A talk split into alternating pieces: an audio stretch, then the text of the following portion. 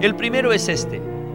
No debemos considerar nuestro pasado, aunque fuese tan malo como el de Raab, que era una ramera. Debemos volvernos a Cristo. Todos debemos regresar a Dios, y no solo a Él, sino también a su pueblo. Bienvenidos al estudio Vida de la Biblia con Witness Lee.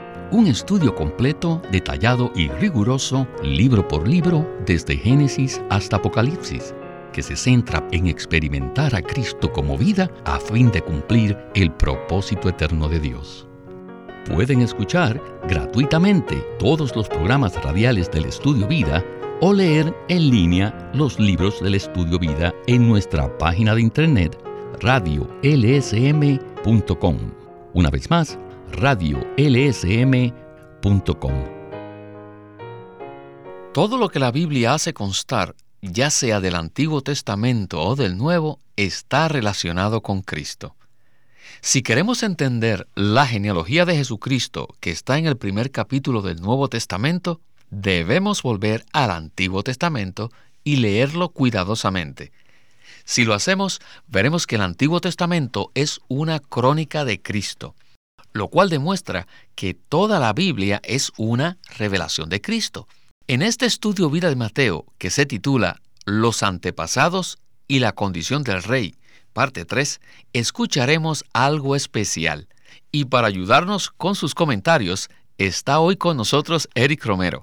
Muchas gracias por invitarme. Eric, el mensaje de hoy es muy especial, ¿verdad? Sí, todo el estudio vida de Mateo es maravilloso, pero especialmente valoro los primeros 17 versículos del Evangelio de Mateo, que abarcan la genealogía de Jesucristo. Creo que todos tenemos la tendencia de leer estos 17 versículos rápidamente, pero hoy, al continuar nuestro estudio detallado de este pasaje, veremos lo significativo y aplicable que es esta genealogía en nuestra experiencia cristiana. Es cierto que muchos de los que leen este pasaje se saltan todos estos nombres, pero hemos visto que es muy significativo que el Nuevo Testamento comience con esta genealogía. Esta genealogía es una conexión entre el Antiguo Testamento y el Nuevo Testamento, ¿verdad? Correcto. Todo el Antiguo Testamento presenta un retrato de Cristo en figuras y profecías. En Lucas capítulo 24, cuando el Señor Jesús se apareció en su resurrección a dos discípulos que iban camino a Emaús, les dijo en el versículo 44, Estas son mis palabras, las cuales os hablé, estando aún con vosotros, que era necesario que se cumpliese todo lo que está escrito de mí en la ley de Moisés, en los profetas y en los salmos.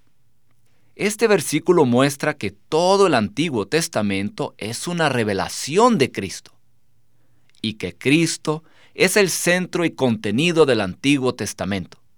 Por tanto, la genealogía en Mateo capítulo 1 equivale a un resumen de todo el Antiguo Testamento y nos introduce a la realidad de Cristo en el Nuevo Testamento.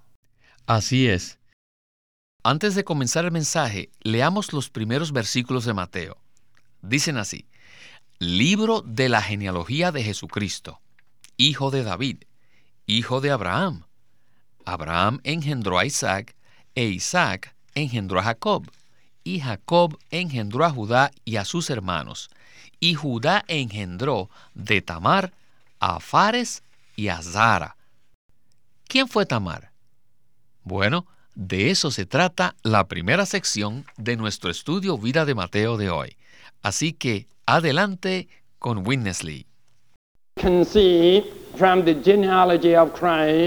Hemos visto que en la genealogía de Cristo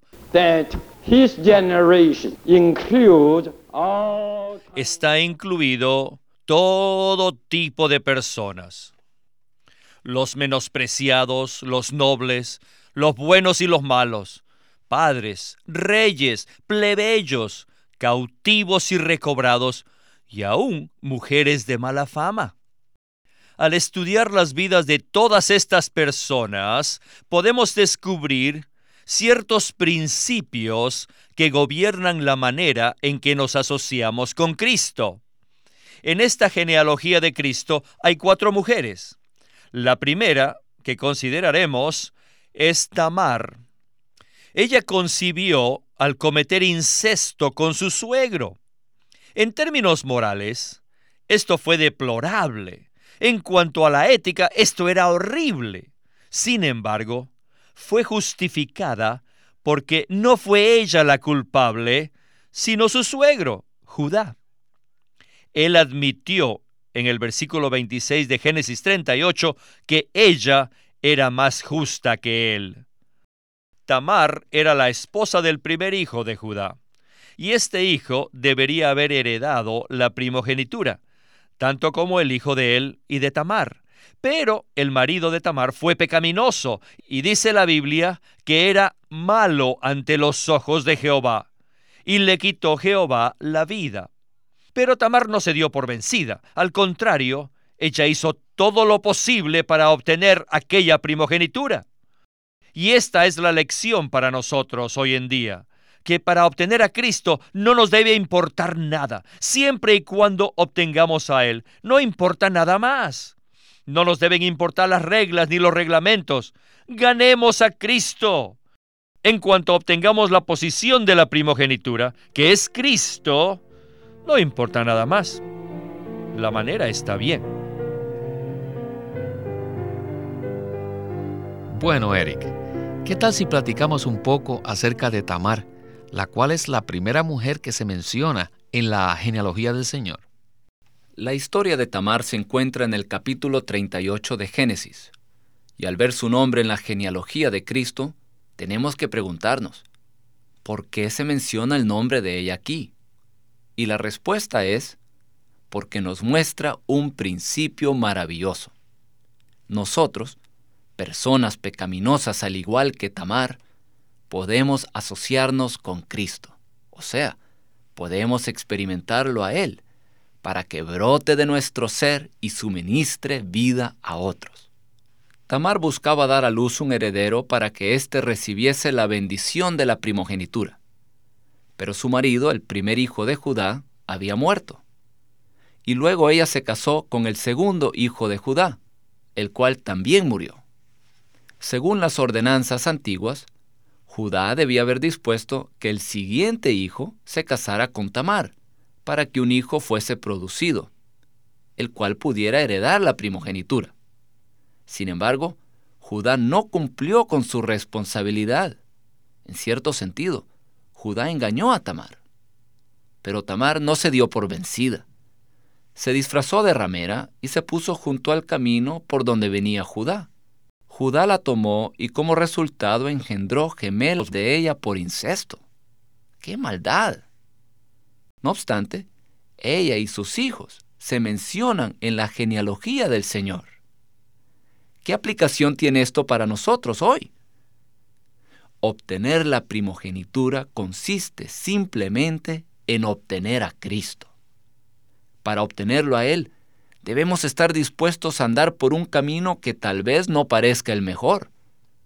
Si queremos ganar más de Cristo, no debemos preocuparnos por los medios, sino que debemos obtener a Cristo de cualquier modo, así como Tamar lo hizo. Y aún Judá lo admitió y dijo en Génesis capítulo 38 versículo 26, más justa es ella que yo. Si queremos a Cristo y lo buscamos, cualquier método que usemos para verdaderamente asirnos de Cristo es el correcto. Este principio se desarrollará en la próxima sección. Veamos el versículo 5, que contiene los nombres de otras dos mujeres, y dice, Y Salmón engendró de Raab a Boaz, y Boaz engendró de Ruth a Obed, y Obed engendró a Isaí, Aquí vemos los nombres de dos mujeres que tenían un trasfondo pecaminoso. Para escuchar más de este estudio Vida de Mateo, regresemos a Witness Lee. Rahab is another female. Raab es el nombre de otra mujer. She was typically a genuine harlot. la cual era una prostituta típica. So now, praise. Ahora debemos prestar toda nuestra atención a los siguientes principios que gobiernan la relación que tenemos con Cristo. El primero es este. No debemos considerar nuestro pasado, aunque fuese tan malo como el de Raab, que era una ramera. Debemos volvernos a Cristo. Todos debemos regresar a Dios, y no solo a Él, sino también a su pueblo. El segundo principio es que debemos casarnos con la persona apropiada. Por supuesto, no nos estamos refiriendo al sentido físico, sino al matrimonio en el aspecto espiritual. Después que nosotros hemos vuelto a Dios y a su pueblo, tenemos que unirnos y ser edificados con las personas apropiadas. O sea que debemos mantener una relación con las personas apropiadas. Después de haberse vuelto a Dios y a su pueblo, Raab se casó con Salmón. Esto indica que después de habernos vuelto al Señor y de habernos regresado a su pueblo, ciertamente tenemos que relacionarnos, tenemos que unirnos a las personas apropiadas. Y luego tenemos el tercer punto, que debemos producir el fruto adecuado. Nos volvemos al Señor, nos relacionamos con las personas apropiadas y entonces experimentaremos en plenitud la porción de la primogenitura de Cristo. Bueno, Eric, pienso que la historia de Rahab es aún más increíble que la de Tamar. Tamar cometió incesto, pero Rahab, ella era una prostituta. Sin embargo, está incluida en el registro santo de la genealogía del Señor Jesucristo. ¿No le parece que esto es muy interesante? Sí, es muy interesante, pero es más maravilloso ver cómo se aplica a nosotros el principio que se ve con ella. Sabemos, según el relato en el Antiguo Testamento, que Raab era una ramera, una prostituta que vivía en Jericó, un lugar que Dios había maldecido. Según Josué, capítulo 6, versículos 22 al 25, y Hebreos, capítulo 11, versículo 31. Cuando los israelitas enviaron espías a Jericó, ella los recibió. Toda la población de Jericó fue destruida, menos Raab, su familia y sus bienes. ¿Qué significa esto? Ella no pereció y fue salva porque se volvió a Dios y al pueblo de Dios. Nosotros también, que tenemos un trasfondo pecaminoso, pobre y miserable, también podemos volvernos a Dios así como lo hizo Raab. Ella estaba en una ciudad llena de los enemigos de Dios, pero debido a que se volvió a Dios y a su pueblo, fue trasladada al pueblo de Dios para asociarse con Cristo. El primer principio es este. Nuestro pasado no importa. Debemos volvernos a Dios y a su pueblo. De igual manera, nosotros podemos volvernos a Cristo. Querido radio oyente, aún ahora mismo, vuelva hacia Dios. Él está disponible. Ore conmigo. Señor Jesús, me arrepiento de mi pasado. Señor Jesús, perdona todos y cada uno de mis pecados. Límpiame y lávame con tu preciosa sangre. Señor Jesús, me vuelvo a ti. Entra en mí. Te recibo como mi Salvador, mi Señor y mi vida. Me consagro a ti. Amén. Le digo, el Señor lo bendecirá a usted. Bueno, también hay otro principio. Debemos casarnos con la persona apropiada, no en el sentido físico solamente, sino espiritual. Raab se casó con Salmón, un líder de la tribu de Judá y uno de los espías que Josué había enviado a Jericó. Después de haber vuelto a Dios y a su pueblo, tenemos que unirnos a las personas que aman al Señor y ser edificados con ellos. Qué bendición es reunirnos con hermanos y hermanas que aman al Señor Jesús. Y tercero, cuando nos unimos a las personas apropiadas, produciremos el fruto adecuado. Aquí también quisiera mencionar a Ruth. Ella también tenía un trasfondo pecaminoso, pues pertenecía a la tribu de Moab, fruto de la unión incestuosa que Lot tuvo con su hija. Deuteronomio 23, versículo 3, prohibió que los moabitas entraran en la asamblea de Jehová hasta la décima generación. Sin embargo, Ruth no solo fue aceptada por el Señor, sino que también llegó a ser uno de los más importantes antepasados de Cristo, porque buscó a Dios y se unió al pueblo de Dios. Raab engendró a Booz, un varón piadoso en la genealogía de Cristo, y Ruth se casó con Booz. No importa quiénes somos, como Raab, una prostituta, o de dónde venimos, como Ruth, una moabita. No importa quiénes somos o de dónde venimos. Si buscamos a Dios con todo nuestro corazón, podemos ser aceptados en la primogenitura de Cristo. Amén. Estos casos nos muestran el gran alcance de la misericordia del Señor Jesús en la salvación que Dios efectúa, ¿verdad? Sí, no importa cuál sea nuestro trasfondo, podemos participar y disfrutar la primogenitura de Cristo. La madre de Booz era Raab, una cananea, y su esposa era Ruth, una moabita. Ambas eran mujeres gentiles, paganas. No obstante, fueron asociadas con Cristo. Esto comprueba que Cristo está unido no solo a los judíos, sino también a los gentiles, incluso a personas como nosotras menospreciadas, viles y pecaminosas. Cristo es el Salvador de los pecadores típicos.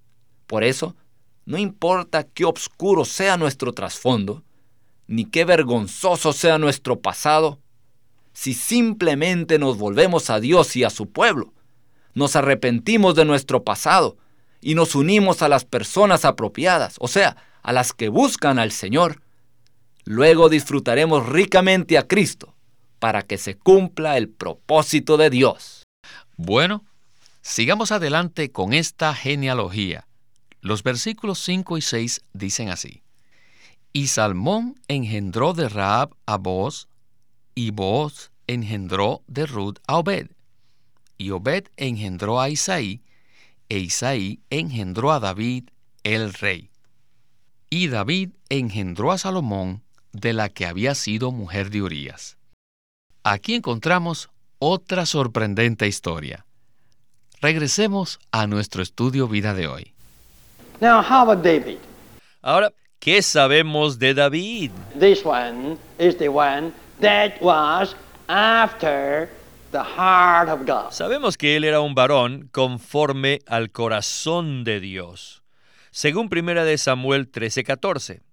Y Dios mismo le dijo a Saúl que iba a reemplazarlo por otro, pues había encontrado a un varón conforme a su corazón. David en toda su vida no hizo nada malo excepto una cosa que fue muy grave. Él asesinó a un hombre y tomó a su mujer. En un solo acto, él cometió dos pecados graves, asesinato y adulterio. ¡Qué lástima! Dios mismo condenó esto. La Biblia en Primera de Reyes 15:5 dice que David hizo lo recto ante los ojos de Jehová todos los días de su vida, salvo en este asunto, en Primera de Reyes 15:5, el de Urías. Urías fue la persona que David asesinó y luego tomó a su mujer, Betsabé, de la cual él engendró a Salomón, el cual edificó el templo de Dios. Pero, escuchen esto, después de que David había cometido los pecados de asesinato y adulterio, fue reprendido. Dios envió al profeta Natán a propósito para que condenara a David. Y luego David se arrepintió. El Salmo 51 fue escrito por David después de su arrepentimiento. Oh, a mí me gusta leerlo. Tanto como a muchos cristianos nos gusta leer este capítulo. Este es un salmo de arrepentimiento. Y allí dice el título, Salmo de David, cuando, después que se llegó a Betsabé, vino a él Natán el profeta. David se arrepintió y Dios lo perdonó. Hubo arrepentimiento y luego perdón. Aquí en conjunto tenemos tres asuntos. Número uno, la transgresión por parte del hombre. Número dos, el arrepentimiento del hombre. Y tres, el perdón de parte de Dios. Entonces vemos al final de dónde salió el templo que fue edificado. Esto es, este templo salió de la transgresión y el arrepentimiento del hombre más el perdón de Dios. Por mucho que usted intente hacer todo lo recto ante los ojos del Señor durante toda su vida, tarde o temprano algo le sucederá. De repente se apoderará de otros, es decir, cometerá transgresión. Pero, aleluya, después de ello puede arrepentirse. Si se arrepiente, Dios está listo para perdonarlo. Entonces, engendrará un hijo y le dará el nombre de Salomón, el cual significa pacífico, como también significa amado de Jehová. Este hijo será pacífico para usted y amado del Señor. Aleluya. Y este hijo será el que construirá la casa o el templo de Dios, la iglesia hoy en día. Qué historias tan increíbles contiene la genealogía del Señor Jesús. Y puede ser que esta sea la más terrible de todas. Sin embargo, está directamente relacionada con la edificación de la morada de Dios, el templo. Las historias de Tamar y Raab no son tan conocidas como la del pecado de David. Eric, ¿nos podría usted decir por qué se menciona este pecado en particular con relación a la edificación del templo de Dios. Esto parece increíble. Sí, es increíble y tiene mucho significado para todos los que buscan experimentar a Cristo. Sabemos que David era un hombre conforme al corazón de Dios, porque en su corazón deseaba edificar el templo de Dios, el cual es un tipo de la iglesia. Si lo decimos en palabras neotestamentarias, David deseaba ver la iglesia edificada, buscaba edificar el cuerpo de Cristo. Pero aún con tal persona hubo un fracaso terrible. Esta historia también se aplica a nosotros. Puede ser que usted haya hecho algo terrible, haya pecado, y piensa que no tiene manera de volver al Señor. No tiene manera de venir al Señor Jesús. Pues quisiera decirle que esa es una mentira del diablo. Fíjese en la experiencia de David. Él fracasó, pero en el Salmo 51 vemos su arrepentimiento y que Dios lo perdonó. Todos podemos identificarnos con esta historia porque todos hemos fracasado. Por tanto, debemos saber lo que dice Primera de Juan capítulo 1, versículo 7. Pero si andamos en luz, como Él está en luz, tenemos comunión unos con otros, y la sangre de Jesús su Hijo nos limpia de todo pecado. Y el versículo 9 dice, si confesamos nuestros pecados, Él es fiel y justo para perdonarnos nuestros pecados y limpiarnos de toda injusticia. Así que cuando pecamos, debemos confesar nuestros pecados, arrepentirnos al Señor y recibir su perdón. Eso causará que Él nos infunda con su vida y nos haga un Salomón, uno que es útil para edificar la casa de Dios. Aleluya. Muchas gracias, Eric, por haber participado en este estudio vida. Alabo al Señor por la luz en su palabra.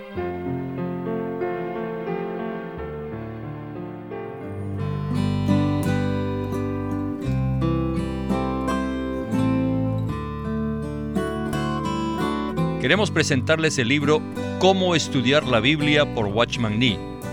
Él presentó una perspectiva equilibrada en cuanto a cómo estudiar la Biblia, que además de proporcionar delineamientos prácticos para descubrir las riquezas contenidas en la palabra de Dios, dedica su atención a enseñar que quienes estudian la Biblia deben ser personas rectas delante del Señor, pues sólo entonces podrán recibir luz y revelación de las Santas Escrituras. La Biblia es la palabra inspirada de Dios y todos los hijos de Dios deben dedicar tiempo a estudiarla. La Biblia nos muestra lo que Dios hizo por nosotros en el pasado y lo que dijo, como también nos muestra las diversas maneras en que Dios ha guiado a los hombres. Para familiarizarnos con las riquezas y la inmensidad de la provisión de Dios, tenemos que estudiar la Biblia. Watchman Nee en este libro, Cómo estudiar la Biblia, presenta estos aspectos increíblemente preciosos de cómo podemos nosotros entrar en las riquezas divinas. Así que el propósito de la publicación de estos mensajes es suministrar a los lectores lo que se requiere para estudiar la Biblia y darles algunas herramientas importantes para el estudio de la misma. Cómo estudiar la Biblia, escrito por Watchman Nee. Watchman Nee llegó a ser cristiano en la China continental en 1920 a los 17 años de edad y ese mismo año comenzó a producir sus primeros escritos. En casi 30 años de ministerio se demostró claramente que él era un don especial que el Señor dio a su cuerpo con el fin de adelantar su obra en esta era. En 1952 fue encarcelado por su fe en Cristo y permaneció en la prisión hasta su muerte en 1972. Sus palabras, sus escritos, continúan siendo una rica fuente de revelación y provisión espiritual para el pueblo cristiano de todo el mundo. Los invitamos a que visiten nuestra página de internet radiolsm.com. Allí podrán escuchar gratuitamente todos los programas radiales del Estudio Vida. Una vez más, radiolsm.com o llámenos a nuestro teléfono gratuito 1-800-810-1149. 1-800-810-1149. Además, si desean, pueden comunicarse con nosotros enviándonos un correo electrónico a estudiovida.lsm.org. Una vez más, estudiovida.lsm.org.